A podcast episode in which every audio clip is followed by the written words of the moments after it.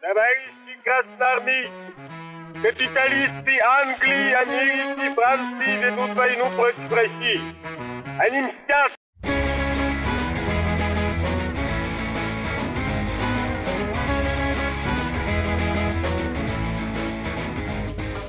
Всем привет! Это подкаст «Деньги, Джоули, драконы».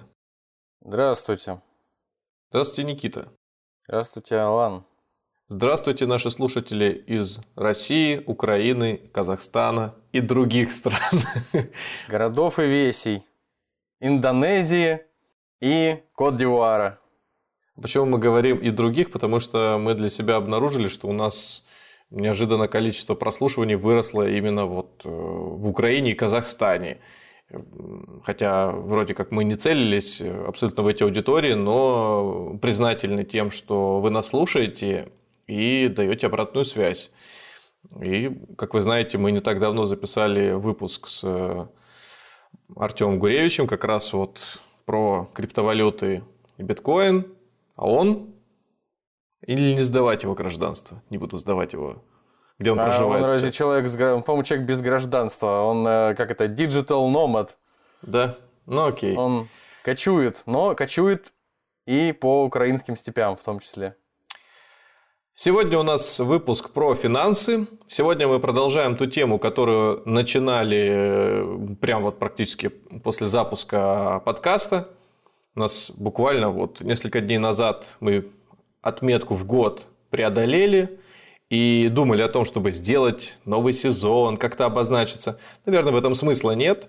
Если тем более подкаст это такая форма подачи информации в некоторой беседе, что менять формат, ой, вернее, менять делать новый сезон это скорее менять формат, но мы пока к этому еще не готовы. Мы думаем Поэтому лишь мы о том, решили закрыться.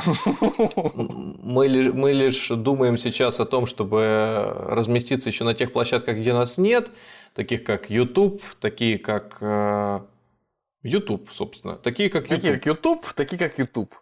Вот. А, но как это преподнести правильно, мы еще до конца не решили. Все это в процессе разработки. Ну и нас ждет небольшой переформат в Инстаграме. По сути, это больше визитная карточка, нежели социальная сеть, где мы э, активно что-то ведем и постим, там истории. Но э, через нее нам часто приходят вопросы, часть из них мы сегодня будем как раз разбирать. В общем, и гости, э, и слушатели, и все почему-то вот так сложилось, пишут в основном туда. Ну, это не имеет никакого значения. Кто мы такие, чтобы э, э, этим пренебрегать? Да. Им так удобно, а мы, соответственно, пойдем у них на поводу. Итак, тема сегодня будет касаться распространенных таких, ну скажем, популярных вопросов, которые задают новички или уже среднячки на рынке ценных бумаг, которые успели поторговать, что-то там понакупали, понапродавали, и вот они озадачились рядом вопросом, чтобы для себя их как-то прояснить. И они, ну, часть из них задали нам, часть из них мы дополнили сами, чтобы была какая-то общая конструкция, но тем самым а, мы составили такой перечень, чтобы он не был, знаете, как, ну что ли, типичным. У нас будут, конечно, вопросы, с какой суммы начинать, э, когда начинать, но также мы коснемся некоторых макроэкономических э, вещей, как ключевая ставка. Мы сегодня поговорим о кризисе, который был в 2020 году, поздно ли сейчас уже покупать бумаги. Мы поговорим немножко про отказ от доллара, мы поговорим немножко о том, как это повлияет на рынок, мы поговорим даже про госдолг, немножко про пандемию, локдаун. Ну, естественно, этого коснуться сейчас э, не, не коснуться невозможно. В общем, постараемся сформировать некую такую картинку мира вот в данный момент, вот осенью 2021 года, как ее впитать и как поступить в дальнейшем. При этом, ну, наверное, сделаем отступление и скажем, что мы Здесь не даем какой-то инвестиционной э, рекомендации и призыву к действию, мы лишь дадим некоторую наметку на то, в каком ракурсе можно интерпретировать различный новостной фон, ну и, соответственно, как попробовать поступить. в Ну и, соответственно, ситуации. последнее, но не менее важное, что называется last but not least, мы, наверное, коснемся сегодня тех проблем, которые могут возникнуть перед э, инвесторами, пришедшими в прошлом году массово на фондовый рынок, И, э, соответственно, в, в русле грядущего, как многие предрекают, очередного мир, всемирного кризиса, постараемся дать какие-то, наверное, общие советы по поводу того, как не остаться без штанов вот этим самым начинающим инвесторам, не наделать ошибок, когда и если, скорее когда, чем если, э, рынок начнет вступать в фазу очередной коррекции. Хорошо, тогда начнем сразу с вопросов. И все уточнения, Никита Иванович, тогда задавайте мне, вставляйте палки в колеса. В общем, на ваше усмотрение можете каверзный вопрос тоже втыкать. Ну, собственно, ради этого мы и собираемся. Все непременно. Итак, значит, первый вопрос звучит так. Итак, значит, первый вопрос звучит так. Первый вопрос. С какой суммы следует начинать инвестирование? Уже сразу скучно. С какой суммы лучше не выходить на фондовый рынок? В каком возрасте? Вот тут уже что-то свежее. В возрасте следует начинать инвестировать. Считается, что у нас э, слишком много нищих, и какие-то либо, э, какие-либо инвестиции просто невозможно э, делать. Накопления также никто не успевает, потому что совершать, потому что там только по кредитке успевает расплачиваться. Люди живут растут. с колес, в общем, да. Как говорят, ну, общем, люди живут с колес во многом. Да.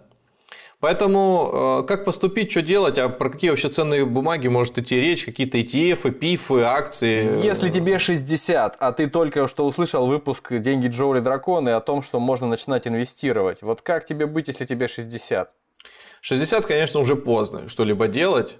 Дело в том, что мы же, мы же не живем 200 или 300 лет, но тем не менее... Ну, предположим, класси... ты решил прожить еще лет 20, предположим, не умирать. Как тебе быть? Есть смысл тебе начинать инвестировать на фондовом рынке?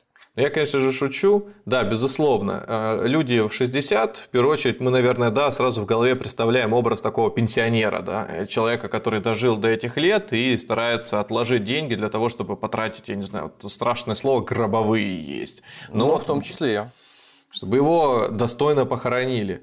При этом его жизнь э, часто подпитывается выплатами пенсии, какими-то еще льготами, социальными отчислениями, в общем, всем, чем только возможно. И вот на вот эти там, солидные или несолидные деньги, как правило, да, люди начинают э, совершать свои траты, в общем, лекарства покупают еду. Здесь важно понять, есть ли вообще ресурс для того, чтобы э, какой-то денежный поток создать? Ну, может быть, такое заезженное, да, словосочетание денежный поток, но тем не менее. Многие из этих людей его получают, когда размещают деньги на вкладах. Они открывают подставку максимально э, для них высокую, берут сразу там топ-3, топ-4 э, банка, государственных банка, ну и понеслась, вложили и просто с этими процентами приходят раз в месяц и их же, собственно, и тратят. Пока мы не э, помчались, пока мы не помчались, не ворвались в этот поток, не только денежный, но и речевой, безудержный наш, э, сразу в догонку. Э, когда мы начинаем говорить о людях за, которые там вот в возрасте 60-65, уже пенсионный возраст исключительно, добавка к этому вопросу, да, о котором мы сейчас обсуждаем – что для таких людей вот в России в среднем по больнице температура, да, такая, что в среднем для них будет э, лучше, выгоднее, раз уж ты заговорила о депозитах банковских, вот эти самые банковские депозиты или все-таки инвестиции, то есть учитывая, что горизонт инвестирования и горизонт планирования для них э, все меньше и меньше, и делать какие-то вложения в высокодоходные какие-то акции, там что-то такое, ну, опасные, которые там могут вырасти сильно на коротком промежутке, да? Ну, на самом деле я к этому и вел. То есть идея простая. Значит, э, конечно же, это не панацея. Вот сейчас вот я пилюлю там, синего или красного цвета выдам, и, соответственно, все пенсионеры заживут классно. Нет. А, ну, опять же, мы говорим про пенсионеров о сложном примере того, когда, наверное, инвестировать, ну, не то чтобы уже поздно, ну, скажем... Сложно. Ну, не, не, не та ситуация, да. А, надо смотреть детали. Может быть, вообще имеет смысл э, и, так, значит, отвечу сразу на вопрос. Да, можно инвестировать как во вклады, да, можно инвестировать в облигации, в редком э, случае акции. Акции могут подойти дивидендные, то есть ты элементарно вложил там свое оставшееся полмиллиона рублей, 200 тысяч рублей, и проценты будут приходить тебе, правда, раз в год, если мы говорим про дивиденды. Сургут нефтегаз, спонсор этого выпуска, Очередной, да, а, например, дивид... а, например, купоны по облигациям, они тебе не будут приходить, если ты одну облигацию купишь, они тебе не будут приходить раз в месяц. Соответственно, о каком потоке из денег может вообще идти речь? для пенсионера это невыгодно, а разово получать сумму в год, ну это надо еще дожить до этой суммы. Расходы систематически происходят. Поэтому, если для пенсионера есть возможность сделать набор из бумаг, которые будут выплачивать, и он его устроит там, раз в месяц, то супер. Если нет, то, соответственно, такой вариант, скорее всего, не подойдет. Но, возможно, если это из той категории пенсионеров, которые еще могут откладывать деньги э, от пенсии и на внуков что-то э, там, размещать, тогда, наверное, тут имеет смысл поговорить про такие портфели.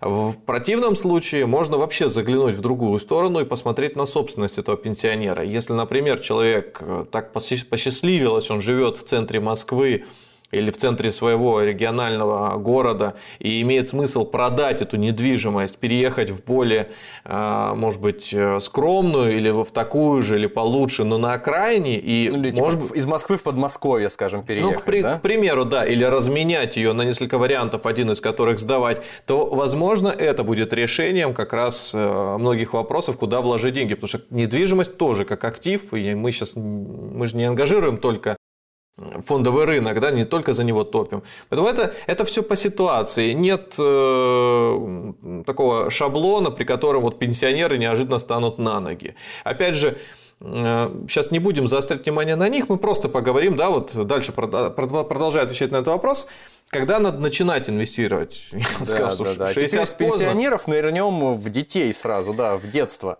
А, конечно, за детей должны этим вопросом озадачиться родители. И когда а, родители сейчас, э, уже планируя будущее своей семьи, говорят, что надо там ребенка в школу собирать, надо ребенку покупать всякие детские принадлежности и так далее и тому подобное, потом на университет.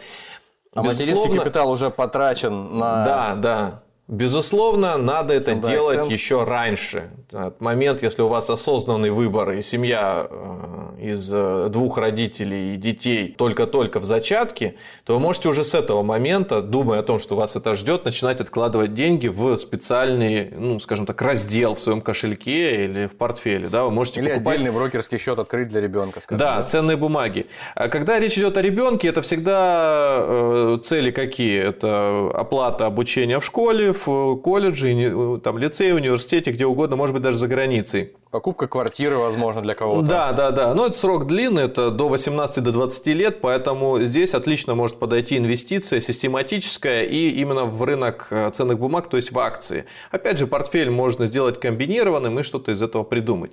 Наряду ну, как я этим... понимаю, на таком промежутке времени можно рисковать. То есть, как бы ну, консервативные да. бумаги здесь не так важны, потому да, что да. времени у ребенка много. Какую сумму инвестировать, это вопрос, э, опять же, индивидуальный. Как правило, вы должны обозначить долю. То есть вы понимаете, что вы тратите не сумму, вы тратите, например, процент от своих денег, э, но регулярно. Вы должны четко решить, какая будет регулярность и какая будет величина, чтобы она на вас сильно не давила. Это будет, э, ну, некоторые на ипотеку откладывают, да, не откладывают, вернее, за ипотеку платят таким же вот образом и также ее рассчитывают изначально.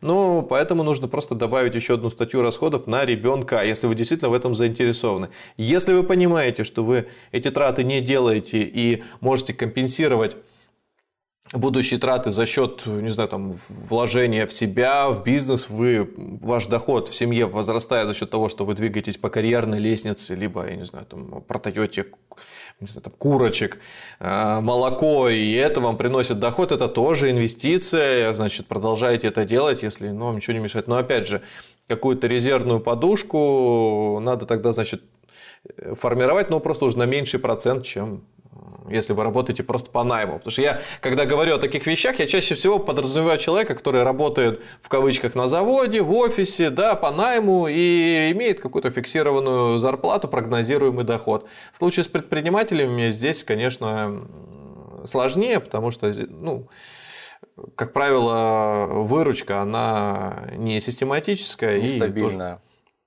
Да, может быть, не, да, не систематически, а может быть вообще такая большая, то есть сезонная, да, вот, вот она в моменте на тебя э, падает. Обрушивается, и, да. Да, и опять же, это не значит, что сразу львиную долю этих денег надо взять и в фондовый рынок кинуть. Ее можно плавно размазать на весь оставшийся год, чтобы тоже не угодить в какие-то слишком пиковые значения. Ну да ладно, сейчас уже в тактику, в нюансы уходим. Вывод такой, значит, для маленьких детей инвестировать нужно в идеальной э, среде до момента, когда эти дети вообще появились, э, в текущих обстоятельствах, когда они есть, надо начинать просто инвестировать сразу же. Э, каждый месяц выбрать себе одну из статей расхода на будущее ребенка и туда откладывать деньги. Мы как-то делали выпуск про накопительное инвестиционное страхование. Это тоже один из инструментов, который появился на Западе давно еще, э, в Советском Союзе существовал. Он э, совмещает в себе функцию и страховую и инвестиционную, когда человек может вроде как вкладывать э, деньги в полис, но при этом там что-то еще зарабатывать на росте рынков. И это также гарантированно дает возможность тебе получить деньги, вернее, не тебе, а твоему ребенку в будущем. Ну да ладно, это, это все нюансы, нюансы. Если у наших э, слушателей, если у вас здесь сейчас возникает вопрос какой-то вот по конкретной тематике, вы его можете написать просто как... В, ну, нет функции в iTunes писать комментарий, поэтому есть только отзыв. Если вы хотите там оставить свой комментарий в виде вопроса, напишите, нам будет удобнее потом его оттуда достать и в следующих выпусках разбирать. Либо, опять же, как мы говорили в начале, Инстаграм, ВКонтакте и так далее. Тема вот про детей, она очень многогранная. Там какие продукты выбрать, какие инструменты. Вы можете даже сказать, а вот мне в банке или в компании X продали что-то, а вообще это фуфло или, или нет. Или если я сейчас буду расторгать, какие, что я потеряю свои деньги. В общем, я проходил через все эти этапы, знаю ну, некоторые альтернативы, поэтому, ну, в общем, можем попробовать вам а, подобрать решение. Идем дальше. Давай э, с каких сумм э, поговорим, начинать инвестировать и есть ли смысл у человека начинать инвестировать, когда он там получил первую, первую свою работу, там стажером, зарабатывает очень мало, и там, может быть, ему лучше пока подождать, пока у него зарплата подрастет, или же все-таки начать потихоньку вкладывать во что-то? Конечно, надо начинать немедленно.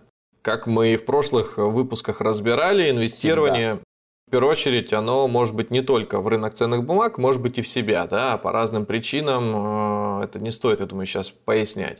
Э, но фокус мы сейчас делаем на фондовый рынок. И действительно можно в него вкладывать хоть вот сегодня, прям вот, прям вот сейчас. Можно даже, торги уже закрылись в России, в Америке они еще идут, можно вот вложить в американский рынок, например, попробовать. Я сделал такую небольшую статистику э, для себя, просто вот она топорная, но она должна позволить сформировать некоторое впечатление. Значит, в 2000 году, ну, 20, как-то вот круглая дата, 2000, 21 год, все легко должно быть. 2000 год, миллениум. Индекс ММВБ, про который я неоднократно говорю, как самый простой индикатор оценки вообще экономики, да, вот э, оценки фондового рынка. Вот он на тот момент имел значение 200, ну, просто 200 единиц. 200 ага. единиц было его значение. Сейчас, 2021 год, значение индекса РТС 4000. Ну, то есть он сильно вырос, мягко говоря, да, в 20 раз он вырос, 20 ага. раз. А средняя зарплата на тот момент была полторы тысячи рублей. Средняя зарплата сейчас, ну, скажем так, будем, около... говорить, будем говорить 25 стране. Ну, на, на самом деле по Росстату она 50 тысяч. То есть, если взять официальную статистику, она 50. Ну, я ну, понимаю, да, что да. в стране может быть человек, который получает триллион зарплату, да, а и на весь все 10 остальное... тысяч рублей. И на все остальное население она делится пропорционально. Да, ну, в общем, да, да. Ну, 50 тысяч. То есть, ну, совсем грубо тоже в 20 раз, да, выросла зарплата. Ага. Ну, сов- совсем, если вот округлить. Если за пределы МКАДа не выезжать, то да. Ну, да, если Москву исключить из этих э, значений, наверное, там, цифра будет совершенно другая. Однако при этом ага. индекс МВБ, вот как значение да, всех акций самых важных, как сумма всех акций. Вот он вырос 20 раз, и неважно, где ты при этом вкладывал, на Дальнем Востоке, на Камчатке, в Новосибирске, в Екатеринбурге или в Москве, да, все в данном случае одинаковые. Поэтому москвичу, конечно, лучше, если он получает больше зарплаты, он больше может вложить, больше, что называется, вот этого актива, этого ресурса купить, поэтому у него якобы станет больше денег потом. Но в процентном соотношении все будет одинаково. Для а, чего эти цифры вообще были приведены? Значит, наши э, слушатели, вероятно, ну, кто-то помоложе, кто-то постарше, так примерно могут сопоставить, что где они были в 2010 году, где они примерно были в 2015 году. В 2010 году значение индекса МВБ было примерно 1300. Сейчас, опять же, 4000. Да? То есть, вот в три раза он увеличился. В 2015 году он был 1700. Сейчас он 4000 в два с половиной раза примерно увеличился. То есть вот, вот такой порядок цифр, он свойственен рынку, и он свойственен э, методу долгосрочного инвестирования. Когда мы эти цифры приводим в пример, мы тем самым как бы режем на корню всех пацанов, которые э, выкладывают фотографии в дорогих, там их очень любим, безусловно. Ну, вот, Обожаем, конечно, да. В персиковых рубашках, в своих Геленвагенах, еще где-то арендованных. Они говорят, что я тебе сейчас расскажу секрет, как зарабатывать на рынке. Это немножко, вот они про другое.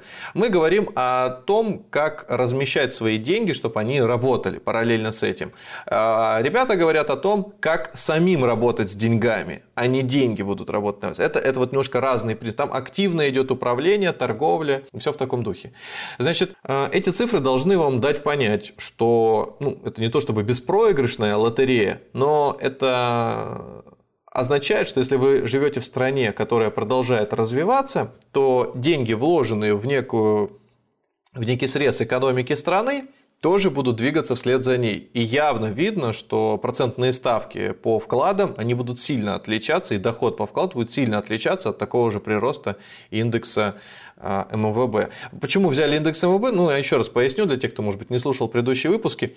Там собраны все крупнейшие компании России, собраны по капитализации, то есть по объему бизнеса, поделены в определенной пропорции, и за этим всегда следит биржа. То есть, по большому счету, вам ничего не надо делать, вы можете те же самые бумаги покупать, или во многих а, компаниях это называется просто вот паевой фонд акции, или паевой фонд индекс МВБ, ну, в общем, Россия может называться как угодно. То есть, он подходит как раз для того, чтобы вкладывать деньги в него систематически.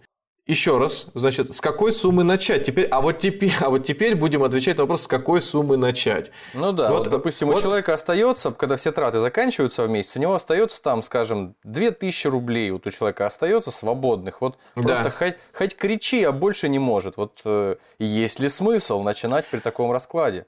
Если вы живете от месяца к месяцу, если у вас каждый новый месяц как бы обнуляет э, данные предыдущих периодов, вы можете все оставшиеся деньги брать и вкладывать, хоть в, хоть в депозит вообще, вот хоть в, ну не в депозит, хоть на вклад их вообще отправлять, и это тоже будет правильно. Но если вы этого шага не делаете, значит тогда, наверное, мои советы вам будут не очень интересны. Но если вы человек азартный, возможно, они станут интересны, когда я буду говорить, что в акции, которые приносят в два, в три раза больше, чем вы вложили. Ну ладно, значит, сумму определяете сами. То есть, если вы эти деньги можете рационально потратить, и они вам принесут физический или, не знаю, материальный какой-то результат, повышающий ваше не знаю, благосостояние, уровень жизни, еще чего-то, тратьте туда. Как бы я здесь не советчик, что выбрать.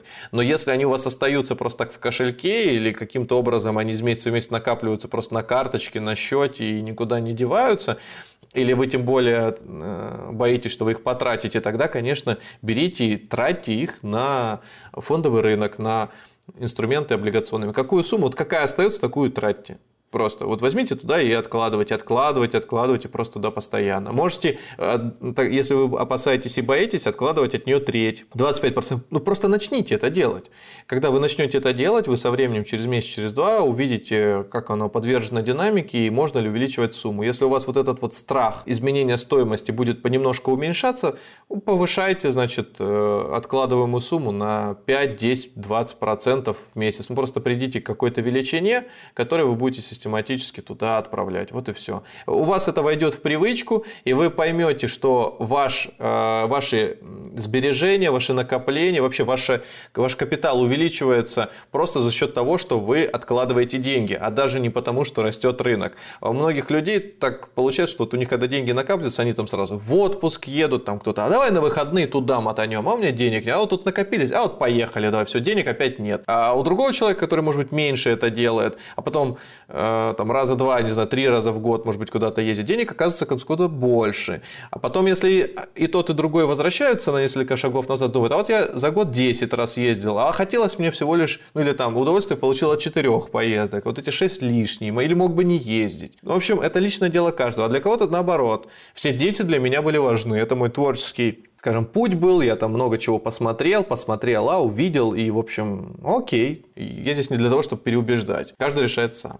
От себя хочется сказать, что для тех, кто думает, будто бы для того, чтобы начать вкладывать в какие-то ценные бумаги, нужно иметь 100 миллионов, э, он сейчас, слава богу, появились ETF, это на правах рекламы прямо-таки, ETF от Finex, в которые можно вкладывать, даже если у тебя ну, в паи этих фондов можно вкладывать, даже если у тебя 70 рублей.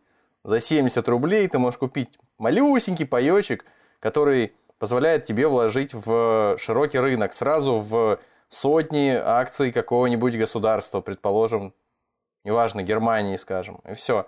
И делая это регулярно, чего-то ты достигнешь в результате, даже если будешь там по 70, по 100 рублей вкладывать. Ну, это, конечно, смешно, надо побольше, конечно, по возможности, но так или иначе, принципиальная возможность такая есть уже сейчас. Я бы наших слушателей все равно чуть-чуть бы огородил от ETF, сам по себе конструктор э, ну, из акций да, в виде ETF, он сложный, но если вы чуть-чуть изучите, поймете, как это рыться, привлечет просто своим наполнением ваше внимание, то действуйте, конечно, без проблем. Просто вот для новичка, который, если не вкладывал никуда деньги, слышать словосочетание ETF, это вот это а какая-то просто э, оргская грамота. Что? Это да. Зачем? Что за аббревиатура? Облигацию э, Сбербанка, акцию Газпрома человек понимает хотя бы интуитивно, что это себя может представлять. Или набор из них э, тоже может себе представить. Ну, в общем, ладно. Следующий, двигаемся дальше тогда. К следующему вопросу тогда следующий переходим. Слайд. Да, следующий слайд. А, ключевую ставку поднимали в последнее время несколько раз. Может быть, стоит вообще отказаться от э, фондового рынка и вкладывать э, деньги э, во вклады да, с повышенной процентной ставкой. Она же тоже подтягивается. Действительно, процентная ставка подтягивается, одновременно с этим подтягиваются и процентные ставки по облигациям. Одновременно с этим и деньги вкладываются в фондовый рынок, поэтому если растут ключевые ставки, растут и доходности, может быть, не сразу, и на фондовых рынках. Причем, ну, правда, не так линейно, но скажем так, выигрыш от повышения ключевой ставки на даже 1,5-2%, ну, на длинной перспективе он не сравнится с тем, что может дать фондовый рынок, даже в среднесрочной перспективе, там, 1-3 года. Поэтому... Да уже хотя бы просто покупка иностранной валюты, и то может в долгосрочной перспективе перебить Ска- эту историю. Скажем так, человек, который сидел э, просто во вкладе и человек, который сидел просто в облигации, ну, он особенно ничего не заметил. У него была там облигация под 8 годовых. Ну, вот сейчас ключевую ставку подняли, вклады, не знаю, там 5,5% стали, может быть 6. Да, ужас. А там как было 8 или там 8,2, например, стало. Ну, окей. Это же история как действует. Э, ставку поднимают, пока не дождутся, пока инфляция снизится до условно там каких-то 4%, а потом ее опять снижают. То есть ну, тебе постоянно придется об этом задумываться. Ты ждешь, пока поднимается это, ставка. Это кладешь? Это, это, это иногда излишняя суета. Дело в том, что вклады, которые будут максимально от этого еще выигрывать, это вклады, у которых нет возможности досрочно расторгнуть без потери процентов, ну, да, менее да. Э, такие ликвидные, оперативные. И если ты будешь только в них сидеть, при очередном повышении ставки, тебе что, нужно расторгнуть, снова перекладываться, ну, да, ну, это будет есть. звучать неразумно. И вот я просто видел таких людей, у них на самом деле за счет потери процентов они выходили чуть ли не в ноль, чуть ли не сидели просто по старой ставке. Ну, зато морально они чувствовали, что они как минимум если вот, вот, вот уж послезавтра что-то вот случится, то у них хотя бы ставка высокая. Ну, хорошо. Дальше идет вопрос о валютах. Валюты разных стран мира обесцениваются после беспрецедентных мер стимулирования. Значит, э, речь идет о выплатах пособий, выплатах в связи с э, пандемией. Да. Вертолетных деньгах, так называемых. Да, и наряду с этим выросли цены на золото, вот э, выросли до рекордных значений, пандемия коронавируса. Ну, я целиком вопрос не буду читать, да, основные фрагменты из него. Есть ли смысл переводить значительные средства в физическое золото в качестве защиты от последствий вероятной коррекции на рынке? Хороший вопрос. В нем есть одна ну, скажем так, вот звучит, вот золото выросло до рекордного значения. Все правильно, золото действительно выросло до рекордного значения. Наряду с этим и рынки акций в России выросли до рекордного значения. Вот казалось бы, вроде бы золото защитный механизм, но рынки акций сейчас вот обновляют э, пиковые значения. Но ну, это эксклюзивная ситуация, такого раньше не бывало, и вот опять, или как? Ну, бывало, что бывало. золото растет вместе с, синхронно с рынком? Нет, оно, оно абсолютно бывало, и как бы ничего удивительного нет. Отвечая на вопрос, стоит ли переводить физическое золото, надо знать несколько вещей. Во-первых, э, покупка физического золота всегда дорого. Ну, элементарно за то, чтобы взять э, золото и вывести его из банка и хранить где-нибудь дома, надо э, заплатить определенный процент за все это. То есть это, ну, грубо говоря, все издержки могут составить прям в идеальных комнатных условиях 5-10%. Вот вот, э, вот, вот просто покупая по цене. Плюс ко всему вы будете покупать не по самой выгодной цене, не по биржевой. Соответственно, еще можете накинуть процента 2-3. Но даже если вы взяли физическое золото, в свою клешню, понесли его домой или спрятали где-нибудь в кошелке э, под э, яблоками или где-нибудь с охраной своей, уволокли его домой, а если каким-то чудесным образом на нем окажется пылинка, соринка, да, вот цара... хотел сказать, царапинка, да, царапинка, шанс, что вы это золото вернете даже в тот банк, где, который вам его выдавал, она будет уже минимальная. Ну, то есть продажа, вер, вернуть э, этот слиток, допустим, в банк, если он чуть поцарапан, его можно по уцененной какой-то ставке или вообще нельзя уже будет? Как это У вообще тебя работает? могут, есть полное право тебя просто послать. Вот, все. А это оговаривается на берегу еще до покупки или как? Конечно. Вот эти вот все, нюансы, все это, есть... конечно, это все в документах прописано. Э, никто не несет на себя. Это, это бывают какие-то исключительные случаи, индивидуальные договоренности, когда у тебя его вернут. Там, или бывает такая ситуация гораздо проще, что ты физическое золото просто с собой не уносишь, но оно хранится в банке. Но ты Тогда, же конечно, за это. Да, ну, там, ты за эту комиссию просто платишь изначально. Вот. Но да, это есть такие обезличенные металлические счета, они называются. Ну, да, пользуйся.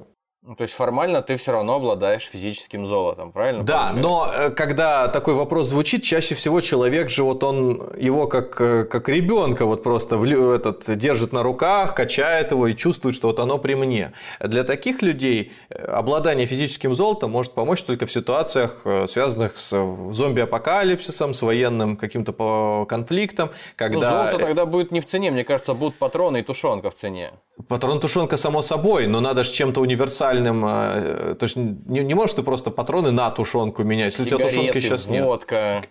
Какой-то, э, скажем так, промежуточный способ расчетов должен в ходу быть. Кто там? Бутылочные крышечки, да, как в Fallout могут да.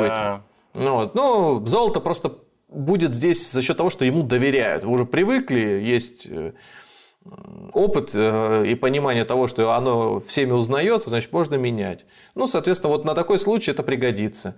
Если вы расцениваете такую, наступление такой вероятности таких событий э, крайне низким, тогда физическое золото вам нужно только для украшения своего интерьера. Может быть, а еще есть для ли смысл покупать сувенира. не слитки, а инвестиционные монеты? Вот это, кстати, интересный момент. Э, да, иногда бывает Какая смысл... Какая разница между ними что... и слитками? Но это уже предметы, это на грани э, предметов искусства, то, что там есть нумизматы, есть, в принципе, коллекционеры, есть э, просто люди, которые которым это нравится. Это вот клуб. И вот, вот в этой среде ты можешь э, что-то усмотреть. Падает ли цена этих инвестиционных монет со временем? Да, конечно, падает, если мы будем читать, считать их как монету, плюс вот не знаю, там, цену золота, на которую ее потратили. Она может точно так же и расти. Это вот нет такой типичной монеты. Есть вот монета, а, выпущенная, например, юбилейная, под, не знаю, там, День города. конкретный день города, там, 1001 год, а потом будет монета 1005 год, 1010. Вот это разные монеты, и их ценность может меняться просто за счет того, что вот они выполнены определенным образом. Это такая глубокая тема, я, честно говоря, в нее погружался ну, по своему опыту не так много, но я знаю, что там люди некоторые э, зарабатывают довольно успешно. Ну, нужно, скажем так, вариться, разбираться и знать, когда их продавать. Ну, тоже такой очень экзотический вид э, вложений. Ну, кстати, в России, наверное, более популярный, чем где-то. И у нас, кстати, мало банков, кто занимается выпуском.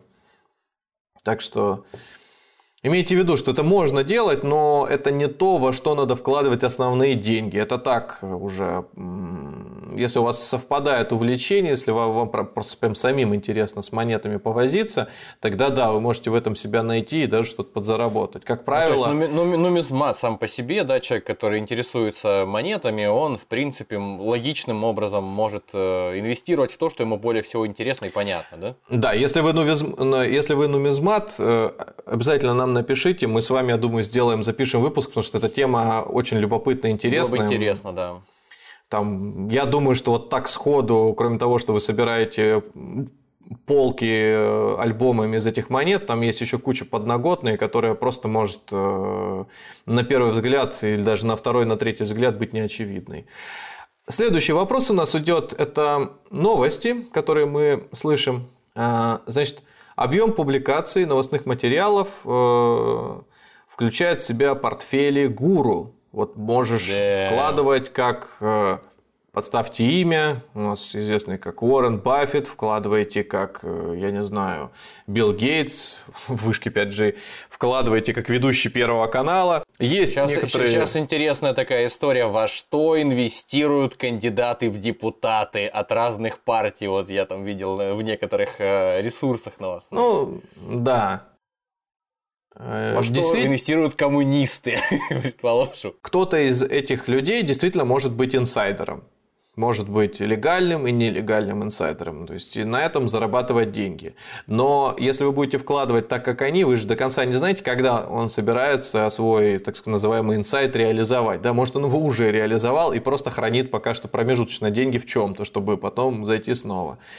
Гуру – это в первую очередь э, говорящие головы. Это в первую очередь такие ну что ли, популярные люди в той или иной тусовке, которые вот увлеклись инвестициями или, например, много лет там находятся, и их портфель выступает ориентиром это не значит, что надо как они действовать. Дело в том, что портфель гуру или просто портфель, да, э, там есть масса способов э, принятия решений. Например, человек вложил, ну скажем, вот гуру, да, 10 миллионов рублей положил туда. Ну, серьезные деньги, да, и как он их разместил. А вы же не знаете, что у него параллельно еще 50 лежит где-то. И в случае, когда рынок будет просаживаться, он будет постепенно усреднять свою позицию, и к моменту восстановления скажет, а я заработал 30%, да, ну, было 10, стало, например, там, за счет усреднения, за счет, там, не знаю, еще 30 он туда приволок, э, вместо 40 стало, например, 60. Скажешь, 20 миллионов заработал.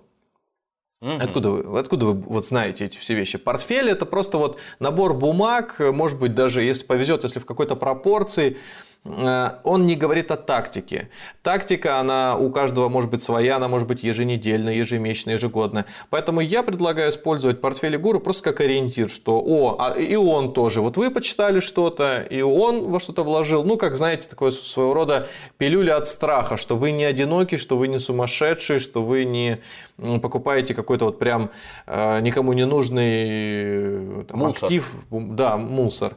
Это, это можно использовать, это вполне интересно, это любопытно иногда бывает, просто вот человек что-то говорит, во что он вложился. А особенно э, интересно потом, когда весь рынок падает, и он вместе с ним валится. Или наоборот, вы увидите, что если у него там плюс, весь рынок валится, у него эти бумаги оказываются в плюсе, значит, возможно, он как-то там ухлюет, чтобы просто произвести на вас впечатление. Такое а, тоже или вот вдогонку, да, вспоминаются наши первые выпуски насчет того, что мы разговаривали насчет того, что некоторые, условно, гуру, ну мы сейчас не про Уоррена Баффета, а таких ребят, э, у которых труба пониже и дым пожиже, э, могут показывать свои э, портфели и рассказывать о том, что, ребят, да вот, в плюсе, да в большом, все вроде вот потеряли во время кризиса, а я вот ого-го, а в результате это может объясняться тем, как ты уже замечал в свое время, что Просто у, у человека, во-первых, нет э, стимула никакого показывать, где он реально проиграл, чтобы продолжать оставаться гуру и там, допустим, какие-то инвестиционные там, советы давать, продолжать, чтобы его слушали и деньги ему платили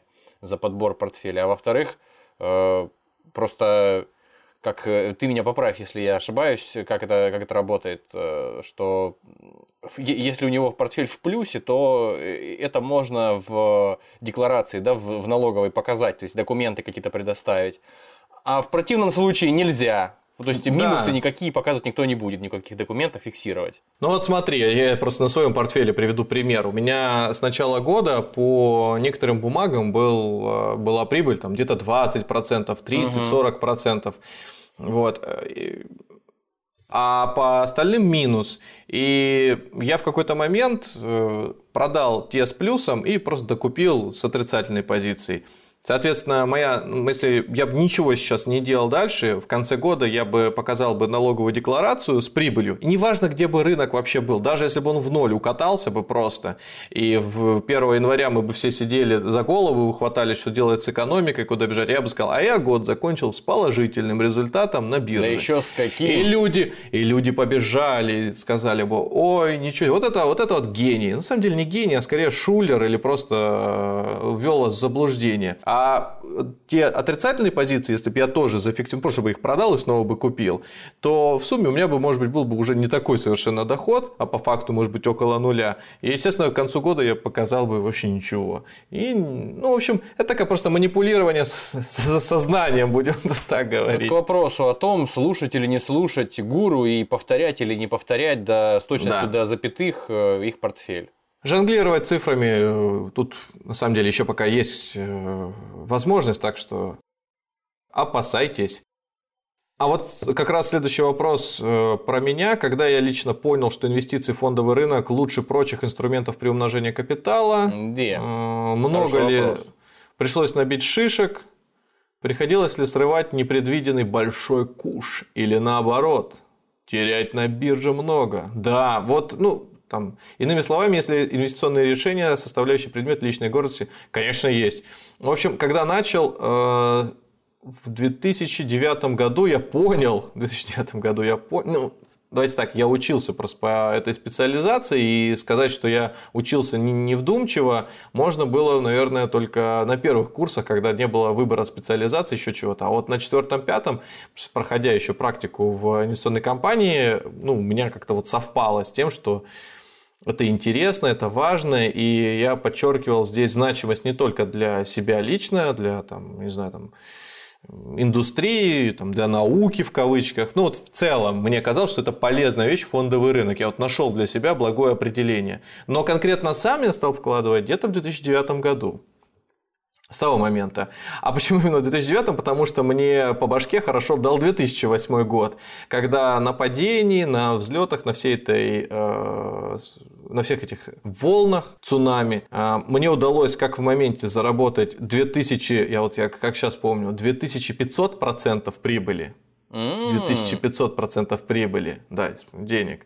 Но один, один раз потерять 90% прибыли, 95%. То есть, это, например, у тебя 100 тысяч рублей, сейчас, да, вот не примерно, например, у тебя 100 тысяч рублей, и ты зарабатываешь миллион, а потом теряешь 95%, у тебя остается 50 тысяч рублей, да? Это хорошо. Вот тут делаешь выводы сразу, да, или 0 рублей, например, у тебя остается, и ты такой, ага, так вот как это работает.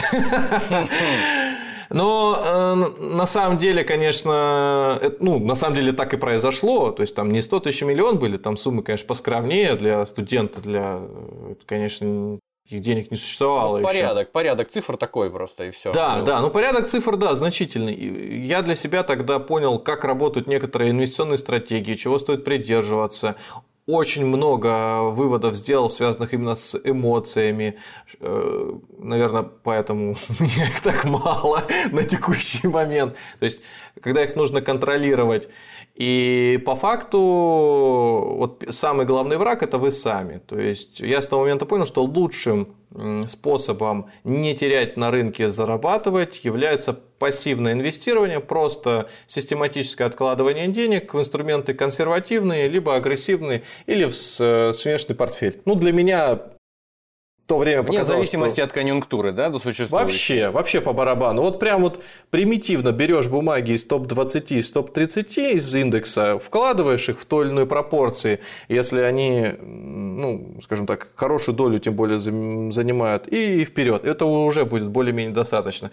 Важно еще при принятии решения такого смотреть на бэкграунд, ну, то есть бумаги, как они себя вели раньше, и посмотреть их текущие, как минимум, новости периодически читать. Если новость, э, например, касается того, что с предприятием последние пять лет вообще ничего не происходит, он просто сидит на месте, дивиденды не платят, то какова вероятность, что завтра э, какое-нибудь чудо света они откроют, и оно поднимет их на новые величины? Конечно, нет. Лучше от нее избавиться или просто там, не знаю, облигации ее покупать, что, может быть, даже будет лучше. Ну ладно. Ну, касательно меня. Опять же, если у вас вопросы какие-то возникают по поводу моего опыта, сейчас самое время их написать, потому что концу выпуска либо вы не досидите, либо просто они уже забудутся. А мы их опять соберем и опубликуем в виде выпуска в следующий раз. И, кстати, мы сейчас опять возобновляем историю наших собраний в Телеграме. Об этом мы анонсируем попозже в Инстаграме, ну и вообще в соцсетях. Звучит, звучит официально, даже забавно. Да? Ну, Собра... Собрание. Это рабочая, как, как это, профессиональная деформация. Да, да, да, да. Летучки, летучки. Да, планерка, оперативка. Планерки, да. Итак, э, следующий вопрос. Значит, следующий вопрос был такой. Ротшильды и Рокфеллеры. Отличный а, вопрос. Уже пропущу, хорошо. пропущу слово с чего такие богатые? Действительно ли они все рептилоиды, чему у них можно поучиться? А, или положение сверхбогатых особое, на них вообще равняться не следует. Плюс они всего лишь нечестным образом сконцентрировали в лапах кучу средств производства и десятки лет эксплуатируют, понятно, трудящихся. Так, можно ли их сравнивать? Вот. Значит, Ротшильды и Рокфеллеры нашего времени это, конечно же, Билл Гейтс, это, конечно же, Джо, Джефф, Джефф, Безос. Джефф Безос, да, и Илон Маск. Э, каким-то чудесным интересно, да. Конечно же, каким-то чудесным образом до сих пор жив Сорос. И, ну, про него не забывают... рептилоид все-таки, да. Потому что он нигде сильно уже не сверкает. А вот э, как только конспирология касается каких-то нововведений, а нововведение это в первую очередь технологический прогресс. И вот Билл Гейтс здесь на коне, конечно же. Странно, странно, что э, Илон Маск еще не там. Ну так вот, да, действительно, это правда, их можно сравнить, это, это новые аналоги э, Ротшильдов и Рокфеллеров. Но это, знаете, это типично такая история, когда человек становится богатым, а вокруг него соседи думают, значит, наверное, героин продает, значит, наверное, украл или еще что-то. То есть слухи вокруг э, человека, который становится более-менее публичным, заметным, они обрастают э, всевозможными корнями, они становятся все шире, жирнее, и ну, как бы с этим бороться сложно. Реальное положение дел либо мы не узнаем, либо мы узнаем по результатам деятельности их бизнеса и их собственного обогащения. Ну, про Билла Гейтса все знают. Человек, извините, дал всему миру возможность пользоваться персональным компьютером да, через операционную систему, которая вот везде. Вот, скажем так, Windows знают все.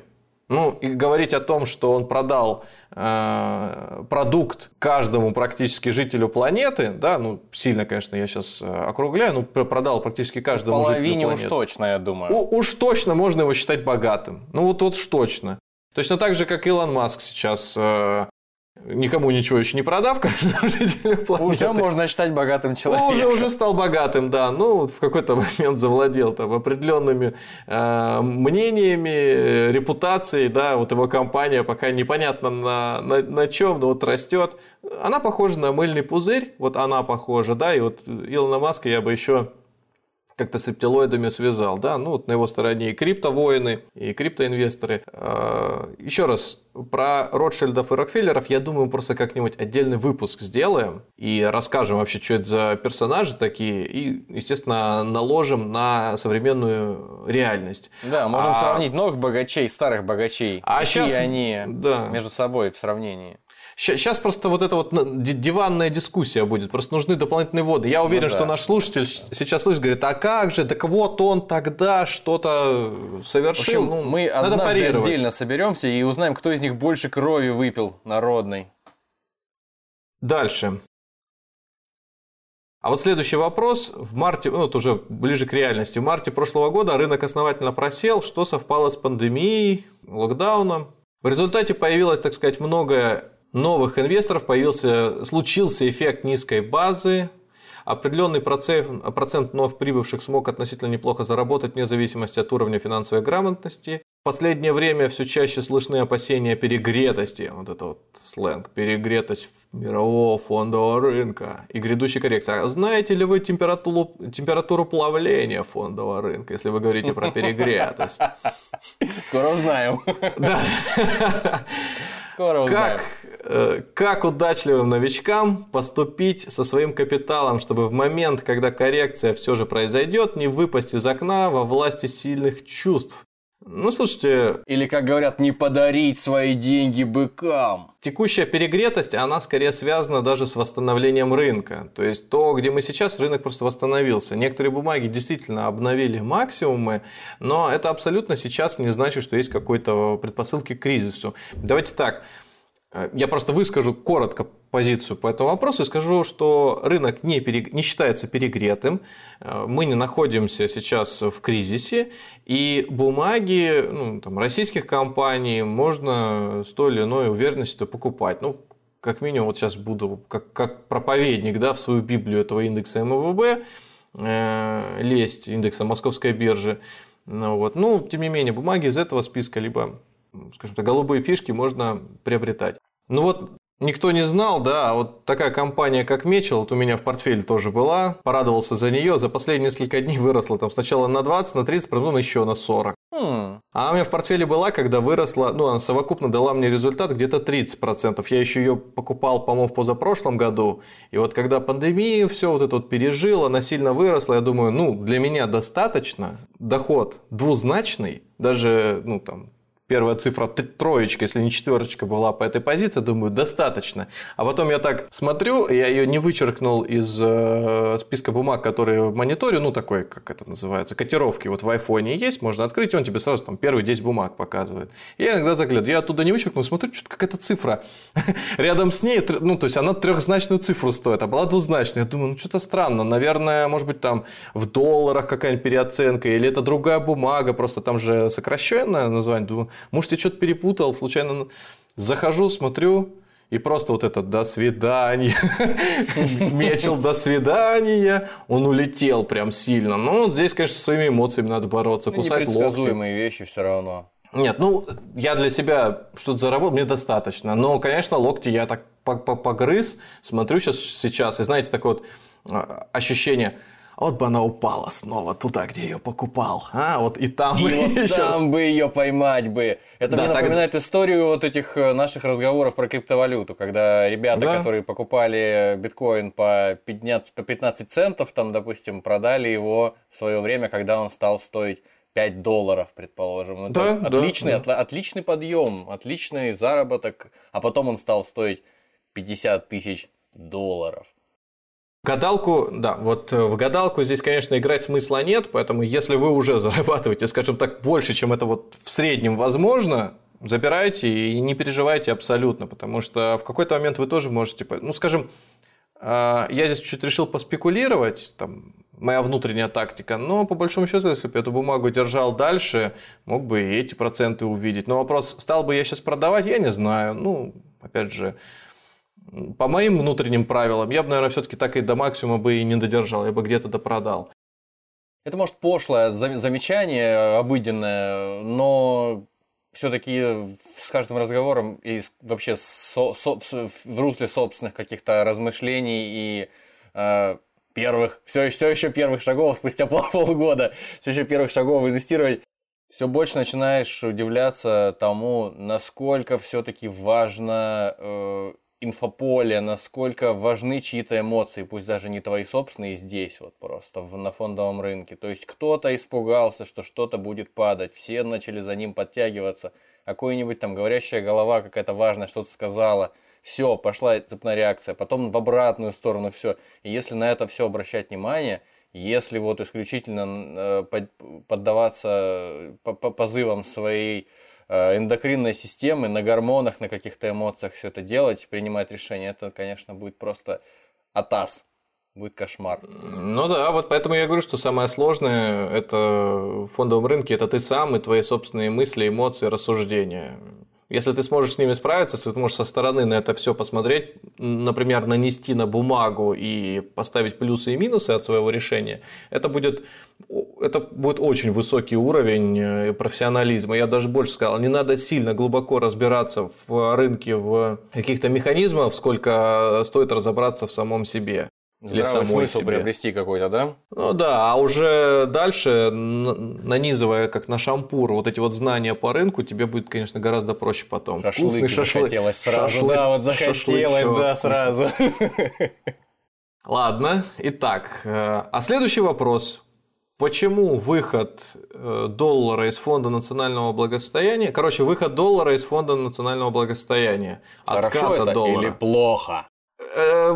Или никак? Интересный, интересный вопрос, потому что часто в новостях фигурировала эта новость, что, мол, мы отказались от доллара. Ну, действительно, мы в фонде национального благосостояния избавились от доллара, но надо вот у наших слушателей такое представление в голове э, составить. Я возьму иллюстрацию очень современную. Если вы смотрели мультик со Скруджем Макдаком, то вы знаете, или, может быть, хотя бы знаете, что это за персонаж. В общем, утиные у него было очень много денег. Да, утиные истории, да. У него был такой банк, просто здание из бетона, которое полностью... Да, ну, не знаю, там, 50-этажное, которое под завязку было набито деньгами, прямо вот от входа до крыши. Теми И самыми он... инвестиционными монетами, золотыми. Ну, там сокровища, бриллианты, по-моему, еще были. И вот он забирался на самую верхушку, переодевался в плавательный костюм, а, от э, трамплина отталкивался и нырял в них и плавал. Там не разбивался никогда в кровь не разбивался насмерть, да-да-да, в клочья. Вот, ну, значит, вот для чего эту иллюстрацию сказал? Вот представьте, что вот, этот вот, вот это здание Скружи Макдака – это золотовалютный резерв Российской Федерации. Вот весь. Туда входит и золото, и туда входит и доллар, и евро, и юань, и этот австралийский доллар, и, по-моему, швейцарский франк там есть, ну, в той или иной пропорции. И вот Скруш Макдак и Эльвира Набиулина в нем купаются вот, периодически. Ныряют. Купается, плавает, да. А потом внезапно выходит новость, что отказались от доллара. Так вот, в этом здании Маленькая комната, даже коробочка, маленькая коробочка где-то на дне лежит, маленькая такая вот э, клетка для птиц, вот маленькая. И вот она называется Фондом национального благосостояния, ФНБ. В и то вот время из... как сам большой банк, напоминаем, называется... Золотовалютный резервы. Золотовалютным резервом. И вот, и вот из этой клеточки выгребли, из этой коробочки, клеточки, там, выгребли все доллары. И вот и все, и, и, и поменяли их на юань. И так громогласно с транспаранты, мы теперь в доллары не. Ну, то есть, это, это надо еще заметить. Теперь. То есть, для Скруджа Макдака, если он там, ныряя, может э, по шуму, шелесту и звону монет пересчитать их все, то это, может быть, будет заметно там где-то далеко. Но на самом деле это вот практически ничего не значит. То есть, в глобальном смысле мы от доллара как не отказывались, так отказываться не собираемся. Это такая, ну, в некотором смысле, популистская мера, не в, том, не в плохом смысле, но тоже важно важно иногда подчеркнуть, что мы можем себе позволить вот часть накоплений не держать в долларах. Ну, окей, хорошо, но глобально для рынков это вообще ничего не значит. Ну, вот так. И сюда следом э, летит вопрос про высокий госдолг. Ну, мы, честно говоря, разбирали уже историю про госдолг. Почему высокий госдолг это не страшно? Ну, давайте просто вот короткий пример. Вы начали свиноферму разводить, поросят закупать, хряков, всяких боровов, которые могут активно вам популяцию увеличивать, и свинюшки у вас там прирастают, вы не знаю, там Если вы вегетарианец или веган, то окей, вы выращиваете... Морковки прирастают. Морковки прирастают, да, у вас огород за огородом все это растет, а и у вас, успе... все замечательно. Но прибыль, которая получается, вы тратите на зарплаты, на все остальное, ну, то есть мало остается. Вам нужно рядом участок купить. Вы идете в банк, говорите, слушайте, у меня все хорошо. Банк говорит, ты правда у вас все хорошо, дайте кредит. Ну, конечно, дадим кредит, дают кредит, все, вы развиваете бизнес. И вот э, чем э, эффективнее и масштабнее вы развиваетесь, у вас общий долг, ну он же вы не за год-то или там на 5 лет взяли кредит, вы за год-то вы его не выплатили, да, развиваетесь дальше, берете новые, перекредитовываетесь. И ваш э, долг постепенно растет, но и объем бизнеса растет. Поэтому, Людей когда... нанимаете, налогов поэтому... много платите, вы молодец. Да, да, поэтому когда растет госдолг, и при этом растет, э, ну, скажем так, ВВП, по-простому, если, да, вот объем просто бизнеса самого государства, то это неплохо. Это просто показатель того, что а, э, страна развивается, и б, этой стране доверяют. Потому что госдолг – это в первую очередь бумаги, выпущенные правительством, которые, там, Минфином, которые а, покупают другие страны. Если другие страны, например, этому государству, там, США, да, вот, конечно же, приходят на ум, бы не доверяли, вы просто их не покупали. И, конечно, госдолг бы никуда не увеличивался, и они бы потихонечку бы затухали или бы стояли на месте. Да, вот вспомните, откатитесь назад, чуть про свиноферму и грядку с морковками. Ну, они ну, просто вот сделали 2, 2, 2000 гектаров, там, не знаю, этих морковок бы купили, все, тормознулись. Ну, кому они еще впились, эти морковки дальше? Или свиней. Завтра у нас вместо церкви минарет, возле церкви минареты бы поставили, все, ну какие свиньи вообще в, в России могли бы быть, все. Ну, хорошо, а вот как многим, не многим, а вот некоторым особо одиозным персонажам в России, да, публичным, интересно всегда вот поговорить про иностранный госдолг, в частности, про американский. Так, так, вот так. Есть ли, смысл, есть ли смысл для штатов отдавать свой госдолг когда-то? Придется же возвращать, говорят эти люди. А, то есть штатам доверяют, экономика их растет, их валюта, резервная валюта всего мира, плюс-минус. А, зачем им отдавать свой, возвращать свой госдолг? То есть э, гасить вот все обязательства, которые они взяли. Это, во-первых, э, практически невозможно уже, наверное, на данный момент вот в моменте, по крайней мере, взять и всем все отдать. Но нужно ли это им будет когда-нибудь?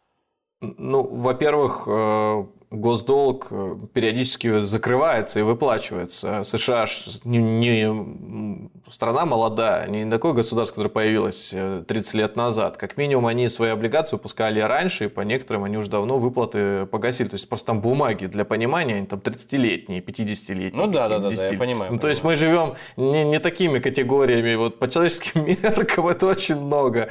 А по меркам государства это вообще только начало. И для многих вот так, такие длинные бумаги и, и вообще гарант э, крепкая страна является то, что они не будут этот долг вообще просить, потому что это сохранность денег. То есть вот давайте так, э, действительно может слож... могут сложиться такие обстоятельства, когда США будут забирать деньги. По каким причинам я сейчас не буду рассказывать, но они, они возможны. Э, вероятность низкая, но возможно, как и все. Вот. Но если будут начать э, забирать, значит, те, кто забирают, знают лучший и надежный способ, где их хранить. Вот и все. То есть для США, ну, очевидно, это грозит э, не просто проблемами доверия, это еще и внутренними какими-то экономическими. Просто зачем забирать там, где у тебя хорошо хранятся деньги? Вот ты закопал их на своем заднем дворике, на луже, в огороде где-нибудь под э, капустой я видел, ты закопал их, например, и, и тебе кажется, что это надежными, зачем тебе их перепрятывать? Только если кто-то заметит их, ну, значит, другое место более укромное. Значит, если заметить, значит, риск, какой-то сильнейший риск потери случился. Так и в Штатах. Если туда деньги поместил, может случиться риск потери. Ну, что, забираем оттуда, значит, перекладываем куда-то еще. Вот и все. В, противном случае изымать эти деньги никто не будет. Наше правительство там хранит деньги, наши чиновники там хранят деньги. В общем, одним словом, чтобы понимать просто в очередной раз, мне кажется, эти азбучные истины стоит повторить, да, что госдолг государства, долг государства – это не, не та величина, то есть это величина не тождественная долгу между двумя людьми в обыденном понимании слова. Да? Если у тебя есть долг перед другим человеком, это, наверное, плохо. Э, тебе некомфортно, ну, в основном. Кому-то, может, комфортно, кому-то наплевать, не собирается возвращать. Но в основном, ну, некомфортно. Вот когда ты должен кому-то, хочется вернуть все, рас, расслабиться и спокойно жить. Вот. Но, тем не менее, все равно долг время от времени у кого-то, ну, нет возможности не брать. А здесь это совсем другая история, наверное, все-таки. Да? Ну да, про Россию можно еще сказать, что Да, на да, данный конечно. момент э, долг России, вот если для кого-то вот принципиально важно, что это надо иметь возможность все погасить, это такой, знаете, как эм, способ без развития бизнеса. То есть, когда ты не берешь деньги на развитие собственного предприятия, да, ты медленно развиваешься. Лучше тебя развиваются конкуренты. Да? Если ты не то, что не берешь взаймы, неправильно говорю, если ты не э, получаешь доступ к э, новым ресурсам, это все-таки средства там, даже заемные, это ресурс в первую очередь, а не деньги Ресурс. какие-то. Так вот, э, госдолг нашей страны вполне себе подъемный, и наши золотовалютные резервы способны его полностью перекрыть. Так что, если для кого-то это важно, чего, например, да? в случае чего мы можем справиться, да. Ну, вопрос, какие могут быть еще дополнительные проблемы. Не только же госдолг надо перекрывать, а проблемы могут быть вызваны у предприятий, у бюджетников, у еще куда-то. Так что резерв же не только на долг будет тратиться, а на элементарные там выплаты, зарплаты, расходы В общем, на вопросы большого госдолга это оборонную же- промышленность. Это в ту же степь, в общем, вопросы, что и вопросы, связанные с э, тем, что мы, наконец, отказались в Фонде национального благосостояния от доллара. Это вот та же популистская история. Да. Ой, вот здесь, э, здесь вот не- вопрос, вопрос от Никиты Ивановича из э, России. Мгм. Ситуация. Происходит сплит паев. Раньше у меня был один, а теперь 100. Каждый пай стоил 100 рублей, а теперь стоит э, 1 рубль. Захожу в приложение в день анонсированного сплита. Количество паев у меня не увеличилось, а цена каждого из имеющих паев упала ровно в 100. Брокер уверяет, что завтра пересчитают стоимость и количество паев на моем счете, и все будет хорошо, показывают два больших пальца. Не конец света, конечно, но наблюдать просадку в 99% дискомфортно. Является ли подобная оказия случайностью, халатностью брокера, или действительно это может случиться с каждой брокерской компанией в силу того, что, например, эмитент инвестиционных паев не резидент РФ. Но вас кинули, так Не, сказать. ну у меня-то уже все хорошо, уже там Э, все, всё хорошо? пересчиталось. Через пару Всё- дней все пересчиталось, да. Все, все про- хорошо, пару вас дней, кинули, да. Да, ну дней. нет, это э, а, сплит, это называется, да, сплит э, паев, то есть сплит разделения, да, от английского сплит. Вот это Расщепление тоже, да. Э, Это делается скорее для удобства расчетов. Это может быть технически удобно самой компании даже, а не владельцу. Владельца паев э, деньги и так не меняются. Мало кто знает, но паи считаются там, блин, до 15 по-моему, цифры после запятой. Сейчас вот не вспомню. Я боюсь, что Никита Иванович, как мне кажется, хотел задать, кто бы он ни был, хотел задать вопрос да, скорее не о том, что его кинула э, компания, которая выпускает, инвестиционная компания, которая выпускает э, паи соответствующего ETF или фонда, а скорее интересовал вопрос, почему некоторые брокеры, в отличие от других, Никита Иванович, я подозреваю, уже провел некий мониторинг и знает, о чем он говорит. Э, опять же, что э, кем бы Некоторые брокеры, э, когда сплит произошел, не столкнулись с такой проблемой. Точнее, клиенты некоторых брокеров, в то время как клиенты иных именно с ней и столкнулись. Тут вопрос скорее, наверное, о том, не, не пора ли менять брокера, да? Но н- если такие сбои часто происходят, то, конечно же, стоит задуматься. А если это вот оказия одноразовая, ну, такое бывает. Просто чисто технически это могло быть, что одни данные загрузили, а вторые нет. Ну, перенастройка системы идет, там, знаешь, по, по своим там, сложным э, правилам. И, наверное, было два варианта. А, вообще тебе ничего не показывать, да, дождаться, когда все настроится. Э, Б, запустить такую модель. Третья была подготовиться и сделать бесшовно, чтобы ты этого не заметил. Но мы ее Но- не рассматриваем, это просто абсурдная Но- возможность, но- да, А, бессмысленно. а это же, наверное, какая-то компания-однодневка, да? Какой-то банк или инвестиционная компания, которая появилась буквально вчера, да? Да, точно, лет 160 назад. Ну ладно, ладно. Ну, бывает что. Ну да, я тоже так думаю. Ну, в общем, э, это понятно. к разговору о том, что в ваших э, мобильных приложениях или, не знаю, там каких-то еще отчетах могут фигурировать страны. Вот в отчетах, кстати, такого фигурировать не должно. Отчет это официальный документ, поэтому если бы ты на этот день запросил бы а, э, ну, тот же самый отчет или выгрузку бы сделал где-то через личный кабинет, она не должна была бы Конечно, расходиться. регулярные отчеты, которые приходят раз в несколько дней там, Да. на почту, в них это, конечно, все уже, ну, Ну, когда мог отчет его- пришел, в них уже все Да. хорошо. Ты бы мог его в ЦБ отправить, там бы сразу, знаешь, как бы засуетились, и программа бы настроилась быстро, вообще Да? было бы замечательно. Ну, там Роспотребнадзор, наверное, в первую очередь, там, потом уже ЦБ, хотя... Не, ну, я просто не стал волноваться, там день-два прошло, Куда направляют? Смотри, куда э, граждане направляют? Теперь Роспотребнадзор, Центробанк, прокуратура, ЖЭК. И Путину Нет, еще слушай, можно. ну, в любом случае, Путину не Путину, но я тоже наслышан Смотри, о том, нет, что я не знаю, в каком... решает ты вопросы. смотри, я не знаю, в каком году этот выпуск будут слушать, поэтому я так скажу. Направляют письмо Путину и президенту. Да. Но Вот. э, вне зависимости от того, э, в каком году вы слушаете этот выпуск, э, из каких устройств и как, через какую систему, да? Я думаю, что предложение наше, наш совет останется актуальным. Да. Я уверен. Так. Так, значит... э, Потому что что это будет за Россия-то, господи, прости, если не будет Владимира Следующий Владимировича. Следующий вопрос. А плохо ли, когда компания регулярно выплачивает большие дивиденды? Э, Тут есть э, ремарка про АФК-систему. Ну, нет, она немножко не попадает сюда. Нет, на самом деле неплохо. Весь ответ, да. Есть компании, э, формат работы которых, принцип работы которых, существование заключается в том, что они все дивиденды, всю полученную прибыль направляют на дальнейшее развитие, усиление мощностей. Ну, вот, как правило, IT-компании к, такому, к таким относятся. Они еще э, имеют подкатегорию, называются акции роста. То есть они дают прибыль своему инвестору не за счет систематических выплат, а за счет того, что а, их цена э, увеличивается, и на этом есть возможность заработать.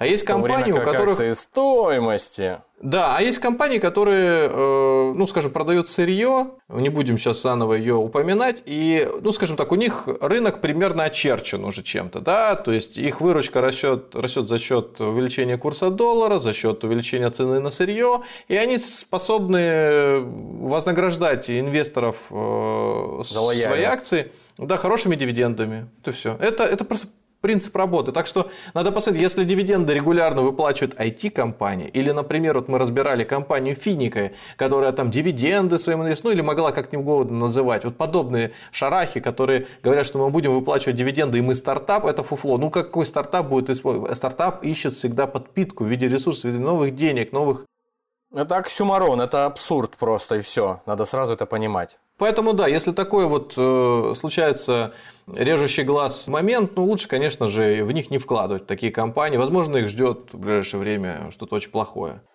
Так, прохрустел мышкой вниз. Да вроде бы все, основные моменты мы разобрали. И вот тут был последним по поводу вред э, вывода. А, что в конечном итоге выведут весь капитал из России за границу. Выводят, выводят, выводят, выводят. Просто уже... Да, вытекает капитал за границу. Как поступать-то будем? И насколько это опасно? Или это в ту же оперу, что и, соответственно, высокий госдолг и э, снятие бремени с фонда национального состояния долларового?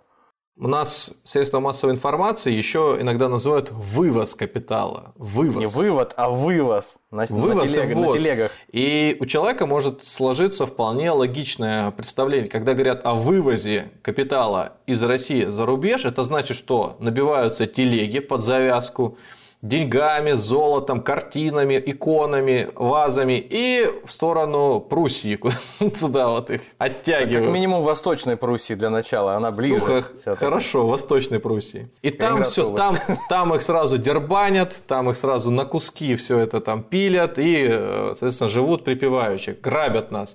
На самом деле это не совсем так. То есть это э, цифры, которые озвучивает Центробанк, это не означает, что это цифры, которые люди на которые покупают яхты за границей, виллы. Это невозможно отследить зачастую. Это относится к величине вывоза капитала за границу, но, как правило, в первую очередь считают, чтобы вы думали, покупку валюты. Вот если вы просто купили доллар, это уже равно вывозу капитала за рубеж, потому что вы купили иностранный актив. Иностранный актив, не российский. SWIFT счета, по которым переводятся. Это не SWIFT, не счет быстро перевод какой-нибудь. Это э, зарубежные системы платежей, системы, зарубежные системы перевод, денежных переводов. Поэтому вы, купив доллар, автоматически попали в статистику вывоза капитала за рубеж. А если у нас э, большинство предприятий занимается тем, что экспортирует э, ресурсы за границу, да, ну, оно должно в моменте иметь деньги для того, чтобы что-то закупать, там, например, тот же самый Э, нефтяной бизнес у нас должен, скажем, проводить э, переработку нефти не в России, а за рубежом. Он должен это иметь деньги, соответственно, он должен купить валюту. Если он в, этот, э, в этом квартале, в этом месяце сейчас захочет сделать такую провернуть операцию или просто совершить какую-то сделку то он непосредственный участник вывода да, капитала да, да. за границу. То есть национальное достояние будет считаться, я не знаю, потерянным. Каким-то, да, в, в, я даже не знаю, как это правильно назвать. Вы, вывозчик, извозчиком капитала за границу. Да. Но, наверное, это, наверное, это не так все-таки. А почему э, это, на этом заостряют внимание? Потому что это причем яркий... на цифрах, заостряют на цифрах, причем на определенном. Яркий слоган, э, яркий заголовок, на который люди обращают внимание. Можно кулаком помахать в сторону за границы, сразу сказать, вот, воры, и наших чиновников каких-нибудь сказать. Вот, да это на самом деле не так. Вот представьте, что э, через два года у нас объем бизнеса, вот просто даже нашего классического сырьевого, вырастет. У нас вот эта цифра вывоза капитала за рубеж, она увеличится пропорционально. Ну и все, тут о чем говорить. А наряду с этим есть еще ценные бумаги, которые выпускаются. То есть, например, компания N захотела выпустить облигации не в рублях, а в валюте, для того, чтобы привлечь иностранных инвесторов. Ну, скажем так, взаймы взять деньги, да, или эти бумаги купили же наши граждане, которые хотят в валюте просто инвестировать. Это тоже будет считаться вывозом, ну, будет считаться в кавычках, да, током капитала из страны.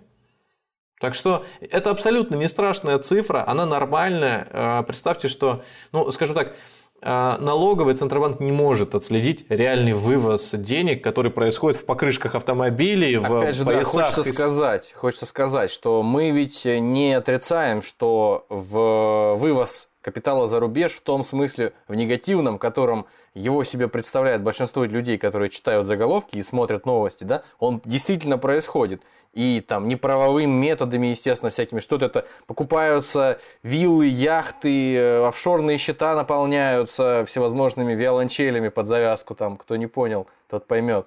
Но мы сейчас говорим не об этом. Мы сейчас говорим о том, что пишут э, конкретно в, в, в конкретных цифрах. Вот то, что пытаются преподнести через вот эти конкретные цифры, какие-то новостные источники, это фейк, это обман, это ерунда. То есть отследить реальный вывоз э, капитала очень. Сложно. Да, очень сложно невозможно. Для Центробанка, для налоговой, конечно, хотелось бы понять, сколько действительно серых денег вне, скажем так, банка, сколько налички находится где-то там э, запрятаны, но это, это сложно. Это простыми вот такими способами не делается.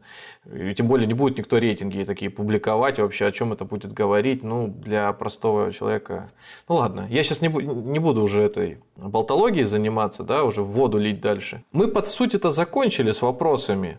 И как-то подытожив, э, важно сказать, что, видите, даже, казалось бы, вот вывоз капитала неординарно воспринимается э, ситуация с э, отказом от доллара или, может быть, для кого-то неочевидно было, что бабушка может продать свой дом, уехать на окраину. Ну, то есть, вот такие вещи стараемся вроде как и простые, вроде, может быть, их и разбирали кто-то еще, но нам кажется, они не такие заезженные, не такие формальные, как обычно, и стандартные. Мне кажется, что это может стать одной из наших постоянных рубрик, наряду с рубриками, связанными с разбором определенных книг по, условно говоря, инвестированию или о каких-то инвесторах, да, которые мы уже проводили, то есть разбор книги э, Киосаки, разбор книги Насима Талеба, да, вот, то есть вот такая рубрика мы для себя выбрали, что она у нас время от времени будет появляться. Вот то, что сегодня произвели мы, да, мне кажется, тоже такая своего рода рубрика, которая может у нас появляться потом через какое-то время, как по мере накопления вопросов. А у нас самих, у меня, например, или у наших зрителей, скорее э, слушателей, точнее, э, это нам гораздо интереснее будет. Вот какие-нибудь там, скажем, инвестиции в вопросах и ответах. Вот и все. И мы время от времени, когда будем набирать какое-то количество вопросов, будем, соответственно, на них отвечать. Вот, ну, через какую-то периодичность, какой-то периодичностью. Ну да, или если темы будут э, злободневными, такими важными, вот как вот с Финика ситуация, она возникла из э, буквально просто вот э, из пустоты, мы про нее не слышали, оказалось, что вот наши знакомые столкнулись, решили сделать э, разбор, и действительно это кому-то помогло. Поэтому Оказалось, не стесняйтесь. Что даже за несколько месяцев мы опередили, да, официальные какие-то серьезные СМИ со своими ну, да. прогнозами, да. Как обычно, да, у нас есть несколько социальных сетей, где можно оставить комментарии. Можно на некоторых площадках для прослушивания, вот в частности в Кастбоксе, в Apple можно написать внизу, дать вообще обратную связь по подкасту или какой-то вопросик оставить, там, предложение, может быть, разобрать что-то. А можете ВКонтакте, в Инстаграме очень популярно, можете там написать, в Телеграме. В Телеграме мы сделали функцию под э, сообщениями о выпуске, там есть опция комментарий. Можете в нее зайти, там проваливаешься в новый чат, не обязательно там регистрироваться, можете что-нибудь написать, мы все читаем, все, на все реагируем. Вот. Ну и чат ВКонтакте прям даже есть. Не обязательно да, нам в личку писать, да. чат ВКонтакте есть. Короче говоря, имейл, ой, вариантов написать э, безумное количество, лишь бы вам самим было интересно. Нам да, главное, пишите, вами... нам приятно, интересно самим э, разговаривать с вами. Это будет для нас э, хорошим знаком и, возможно, для вас что-нибудь полезное тоже вдруг.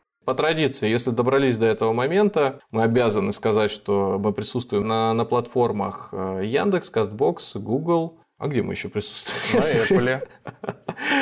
Да, на Apple, в Apple подкастах, да, Сберзвук даже мы есть, и Litres мы есть, так что выбирайте. Надеюсь, вам удобно слушать там, где вы нас сейчас слышите. Всем спасибо и пока. Всего вам доброго.